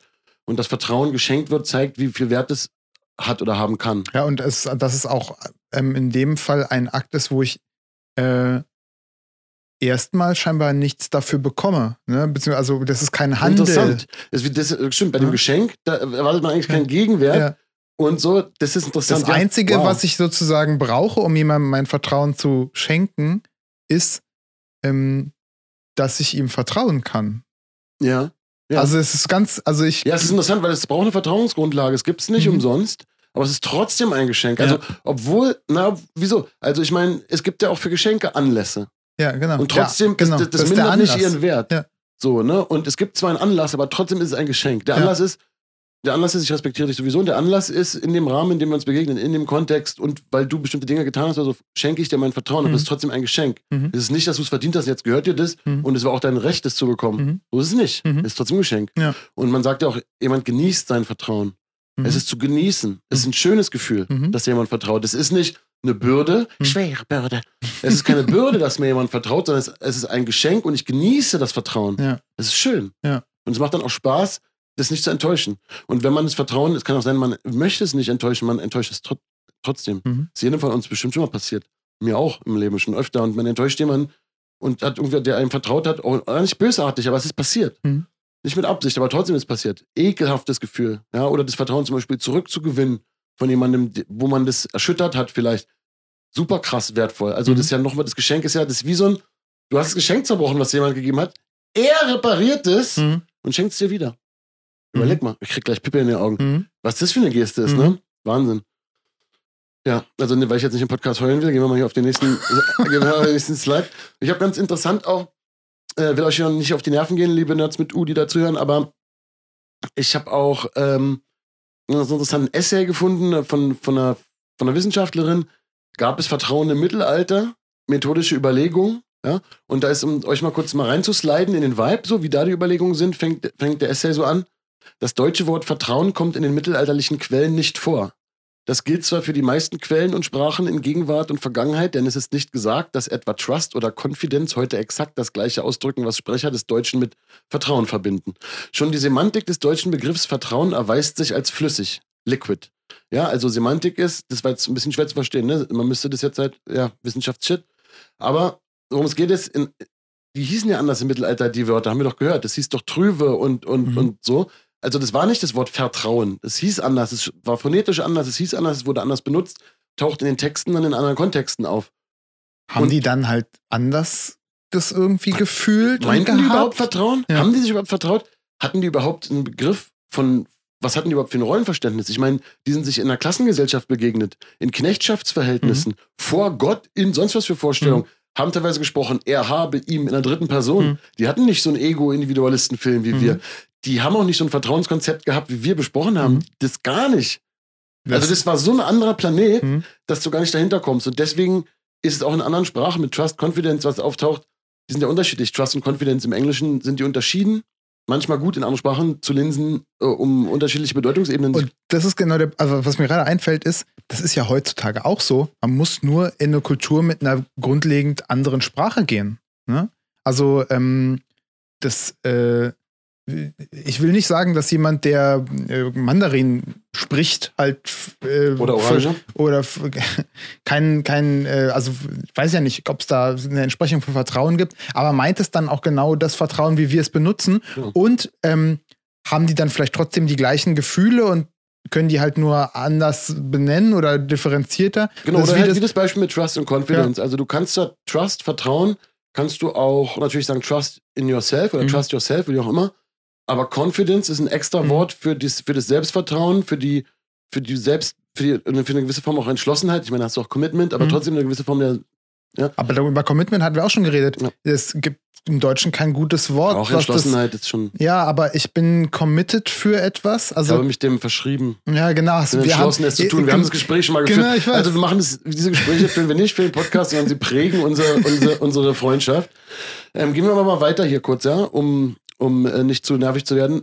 Aber der Begriff im Deutschen, Semantik ist die, die Bedeutung von Worten. Die Semantik ist, was bedeutet das eigentlich? Ja, für die Leute, die den Begriff noch nie gehört haben. Und die Semantik des deutschen Begriffs Vertrauen erweist sich als flüssig, heißt halt einfach, das bedeutet ganz viele Sachen. Alles, wo wir jetzt heute jetzt hier schon eine Stunde, glaube ich, knapp drüber reden, ist das, ist flüssig. Mhm. Ja, man kann da alle Ebenen, die Begriffe fransen aus an der Seite. Also werden Definitionen auf der Suche nach adäquaten Übersetzungen erforderlich. Definitionen von Vertrauen aber sind normativ, nicht deskriptiv, was in systematischen Überlegungen greifbar wird, die Entscheidung darüber treffen, ob Vertrauen als rationales Kalkül oder Emotionen gelten solle oder ob etwas statt Vertrauen besser Loyalität oder Treue genannt werde. Mhm. Ist genau alles, was wir besprochen Mhm. haben, in, sehr verdichtet in, in, der wissenschaftlichen, in der wissenschaftlichen Sprache. Ihr könnt euch das auch in 0,5 äh, Geschwindigkeit einfach mal anhören. Natürlich. Dann, Also was hier mit normativ und deskriptiv, was sie meint ist, die Definitionen von Vertrauen sind oft normativ. Also es wird definiert, was Vertrauen ähm, eigentlich sein sollte, Mhm. als Ideal oder Mhm. wie es gemeint ist, als Wert. als Wert und nicht deskriptiv, also so, was es eigentlich ist Mhm. in, in der gelebten Welt oder was es eigentlich Ja, als ob es was wäre, was es auch, was es auch klar beschreibbar gibt. Genau, richtig. Und äh, das wird dann greifbar, meint sie, wenn man, äh, wenn man, wenn man Entscheidungen darüber trifft, ob es rationales Kalkül ist. Also ich vertraue ihm jetzt, weil er ist der Pilot von diesem Flugzeug und ich habe halt hier einen Flug gebucht Mhm. oder so. Ja? Oder als Emotion. Weil wenn es eine Emotion von Vertrauen ist, dann sagt sie hier, wäre es besser Loyalität oder Treue. Mhm. Was natürlich genau zu dem passt, was wir gesagt haben. Also, wo wir gesagt haben, das ist uns ganz wichtig an dieser Ebene von Vertrauen oder ich, auch diese Mhm. persönliche Ebene. Vielleicht spreche ich gar nicht von Vertrauen. Was ich meine, sind Loyalität und Treue. Jedenfalls in der heutigen Bedeutung. Mhm. Das ist mir eigentlich viel wichtiger. So, es, Mhm. Vertrauen ist die Grundlage vielleicht dafür oder ein Teil davon. Aber das ist für mich zum Beispiel super interessant. Super Aber interessant. Das- wir haben die Trüve, dann haben wir aber auch wieder drin. Und diese Beständigkeit, von der wir vorhin geredet haben, ne? Also, Ja. dass jemand nicht wechselhaft ist und nicht Ja. sprunghaft seinen, also sozusagen, Genau. dass er von seinem Charakter her ähm, erwartbarer, also vom Charakter her beständig ist, Ja. so muss man es eigentlich sagen, ja.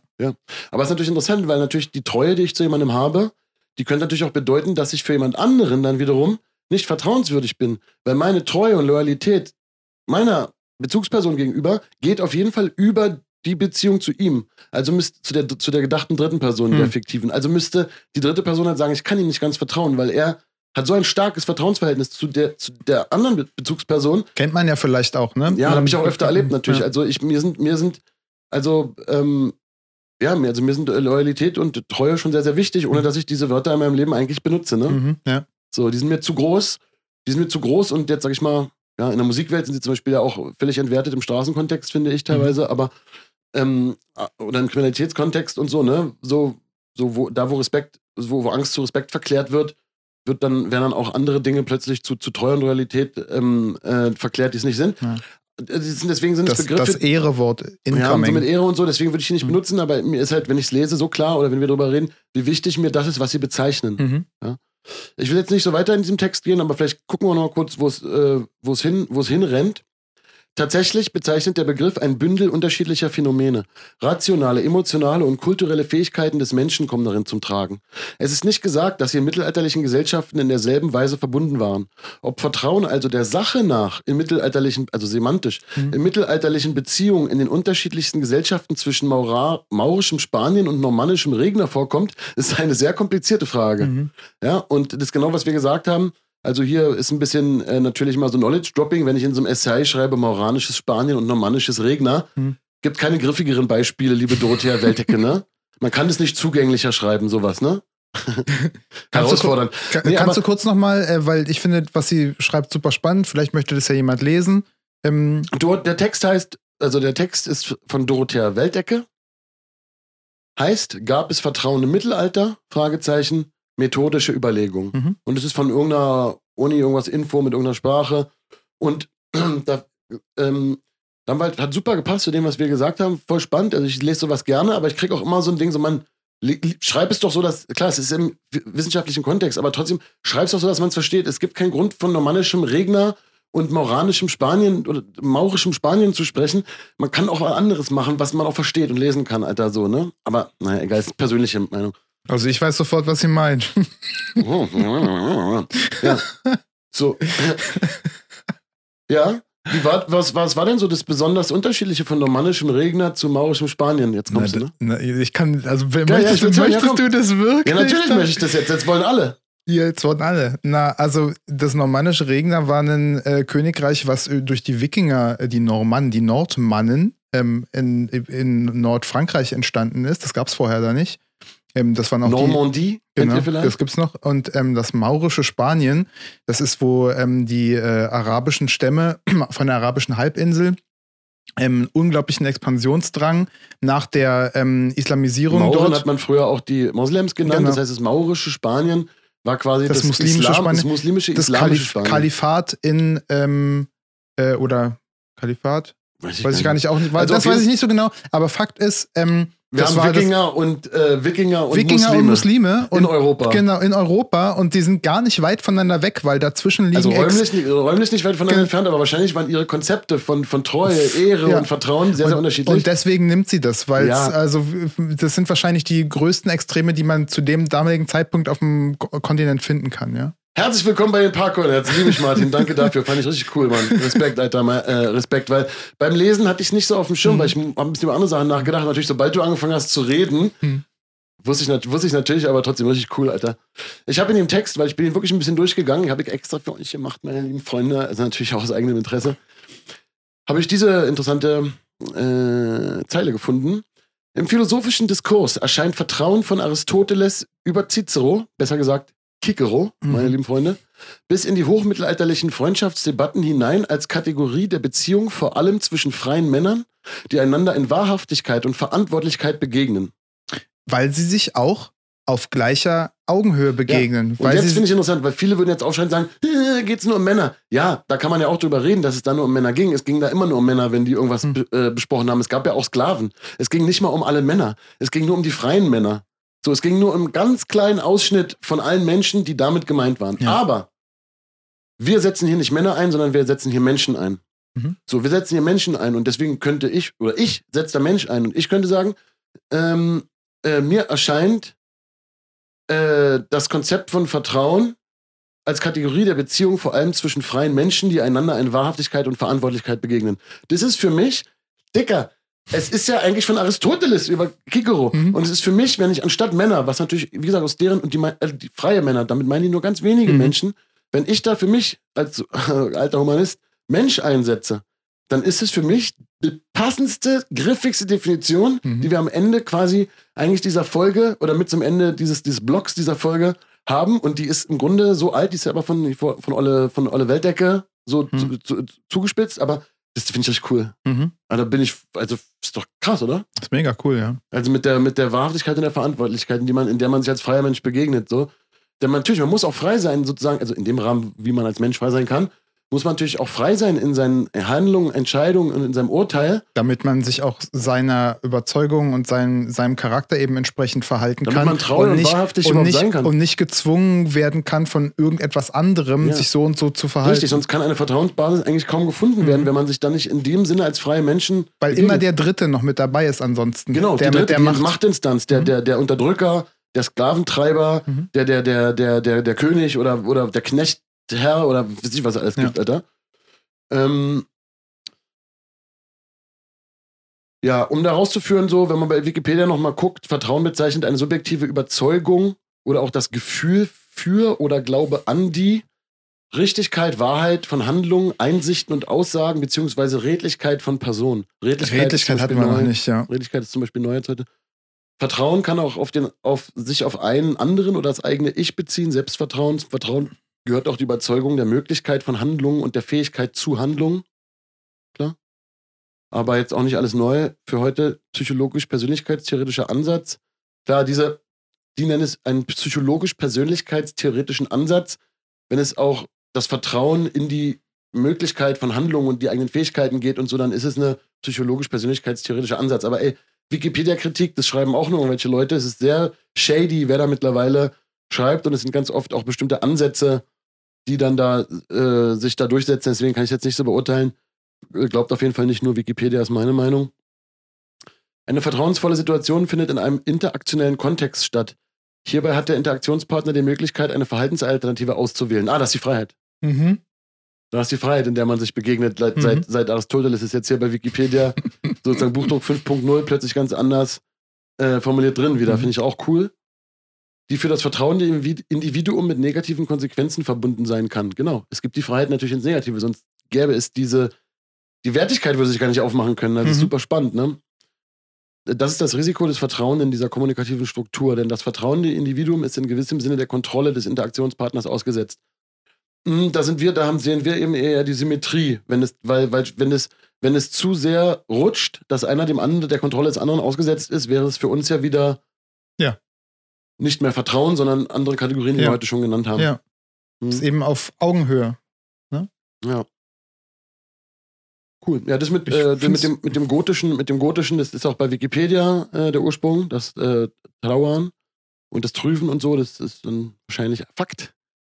Und ähm, dann gibt's noch, klar, Demokrit, Alter, es geht zu den alten Griechen hin oder Thomas von Aquin und so, da wurden, oder Thomas, Thomas Hobbes und so, viele Ja. haben sich natürlich Gedanken darüber gemacht, was Vertrauen dann heißt. Und dann geht's um Staatskonstrukte und so. Genau. Aber da geht jetzt wirklich zu weit, das ist dann jetzt auch nicht mehr cool. Ich muss sagen, für mich ist Vertrauen ein zentrales Lebensthema. Nicht nur, weil mein Vertrauen auch schon oft enttäuscht wurde, vor allen Dingen als junger Mensch. So, da sind jetzt gar nicht unbedingt andere Leute schuld. Ich habe es doch vielleicht auch irgendwo falsch hingepackt und so. Das ist gar nicht so anklagend gemeint, Mhm. aber es wurde nun mal sehr oft enttäuscht. Mhm. Aber nicht nur dieses Vertrauen, was durch Verrat enttäuscht wird, also was ja das wäre, was gegen Loyalität und so spricht, was eben nicht wahrhaftig ist, Mhm. wo da das Vertrauen enttäuscht wird. Es gibt ja auch wahrscheinlich psychologischer Begriff, er kam aber auch bei den, bei den Bildungen von Vertrauen vor, das Urvertrauen. Und ich will Thema seelische Gesundheit für unsere Staffel auch nochmal das Thema auch kurz nur ansprechen, weil da will ich jetzt auch gar nicht so viel zu sagen. Mein Kopf raucht auch ein bisschen, aber nochmal emotional und persönlich. Wahrscheinlich werden wir Menschen ja mit einem Urvertrauen geboren. Zumindest das, was wir, wenn wir als, wenn als Baby sich Menschen um uns kümmern, liebevoll um uns kümmern, unsere Bedürfnisse erfüllen, bauen wir zu, wenn die das nicht tun, werden wir sterben als Babys. Also wir brauchen das als Babys. Wenn, sich, wenn wir nur gefüttert werden, verkümmern wir. So, und dann nur liegen lassen und gefüttert werden, dann entsteht kein Mensch eigentlich. Man Mhm. stirbt unter Umständen sogar, wenn nicht interagiert wird. Man braucht den Beziehungsaufbau, man braucht die Menschen. Das heißt, es bildet sich in dem kleinen Würstchen, Würmchen, natürlich eine, ein Vertrauen, eine Welt hin aus. Eine, eine, also die, die äußere Welt fängt an, eine innere, ein inneres Abbild dieser Welt zu erzeugen.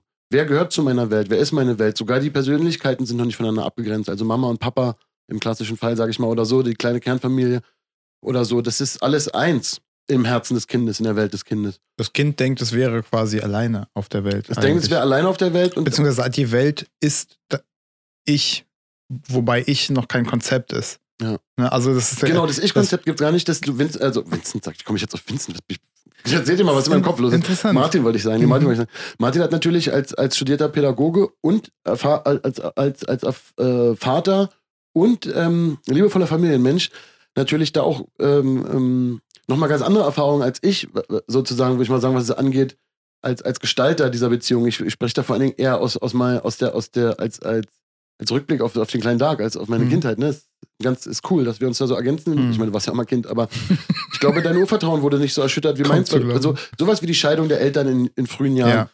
Ja. Es ist halt ein ganz krasser Schock für das Urver Urvertrauen des Kindes, weil diese Welt, also sozusagen ich ist noch gar nicht rausgebildet. Das heißt, Mutter und Vater existieren noch gar nicht als eigenständige Menschen, sondern sie existieren nur in der Beziehung zum eigenen Ich selbst, zum eigenen Kind, nur in der Beziehung. Deswegen sagt, ähm, sagt man ja auch, äh, redet man ja auch mit Kindern am Anfang immer nur über die Beziehung. Also deine Mama geht jetzt mal da und dahin.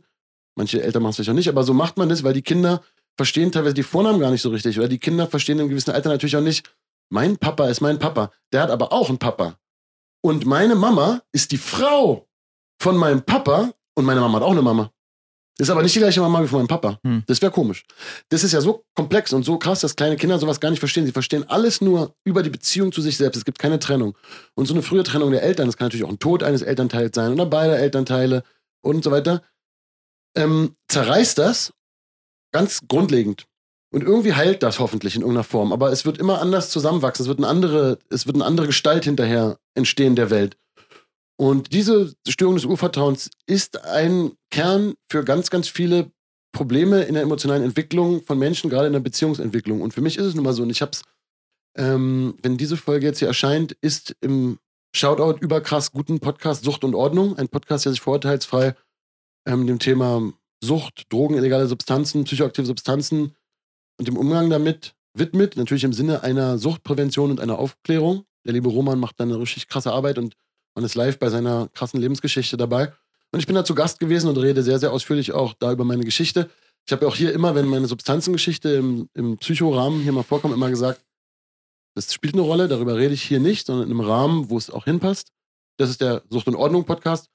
Da spreche ich auch noch mal ein bisschen ausführlicher darüber, wie, ohne dass, dass es allzu spektakulär ist, haben sehr, sehr viele Menschen erlebt, meine Urvertrauensstörung so als Kind und wenn meine zweite Mama, meine Oma dann gestorben ist, relativ kurz nach der Trennung meiner Eltern, als ich ein Kleinkind war.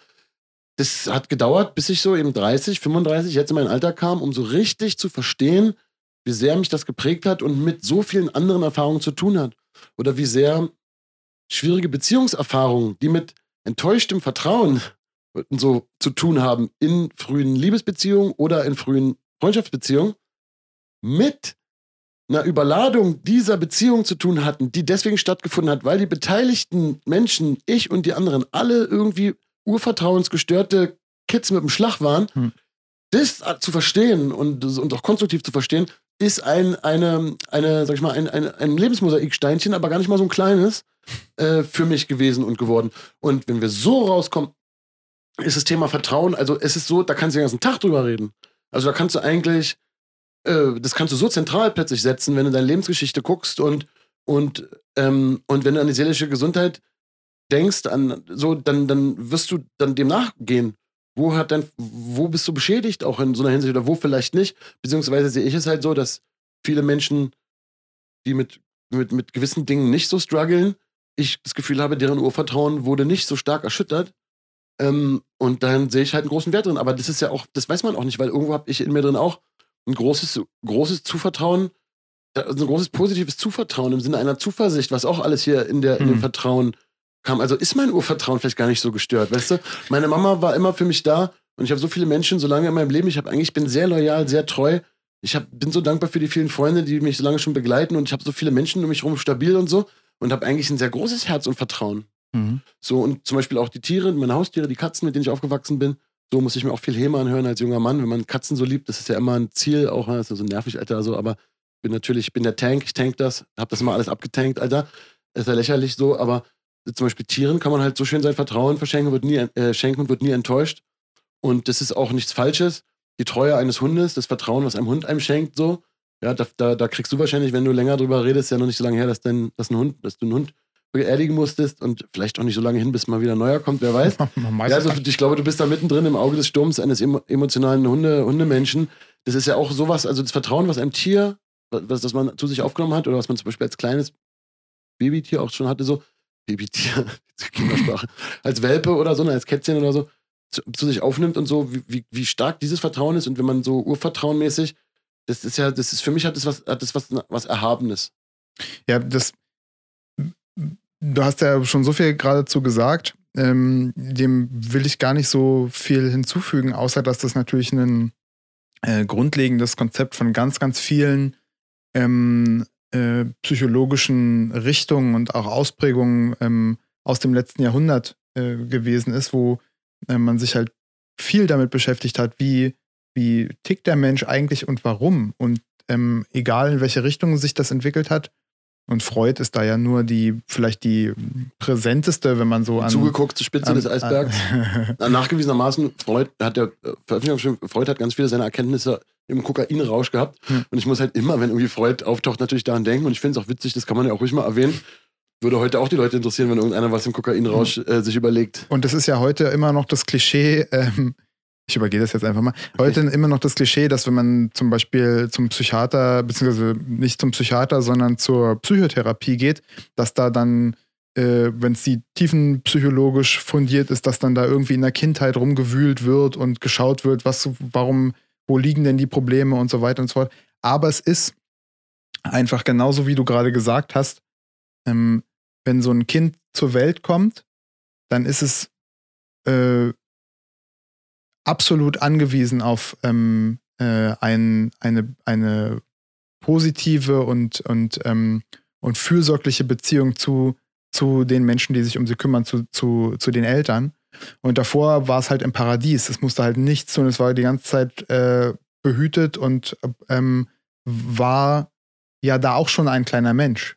Und dann kommt es raus und alles ist ähm, anders und äh, kalt und trocken und ähm, äh, plötzlich es Hunger und wie kommt denn das? Und dann muss es das Trinken lernen und ähm, dann zwickt der Bauch und dann äh, äh, und so weiter und so fort. Und das ist da die, das Zutrauen und die, ähm, die Fürsorglichkeit der, der Eltern zu bekommen, das bildet Beziehungen aus und die Art und Weise, wie man sich zu anderen Menschen verhält, die am Anfang ja noch gar keine anderen Menschen sind für, für das kleine Wesen, sondern irgendwie zu einem selbst noch gehören. Und erst später merkt man dann, ah, das sind andere und ich bin auch dann ich. Also irgendwann kommt dann ich und ich und andere. Und diese Beziehung, die sich dort entwickelt, die ähm, ist ja, es ist ja logisch, das ist die Grundlage für alles das, was später kommt.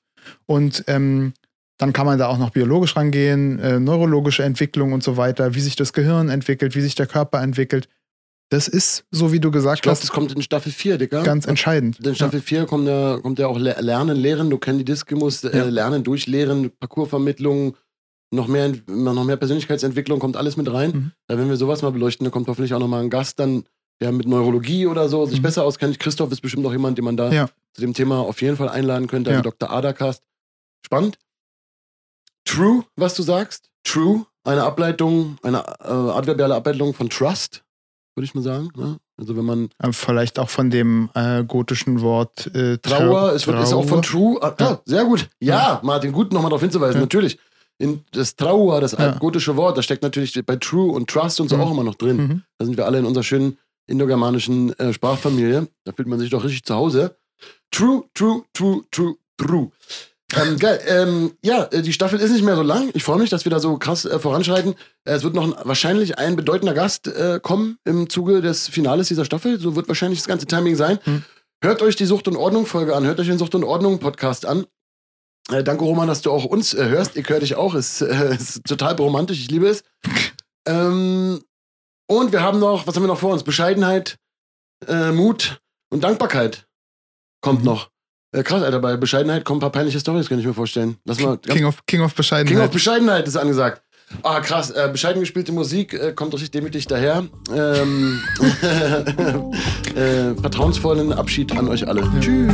Peace. Ciao.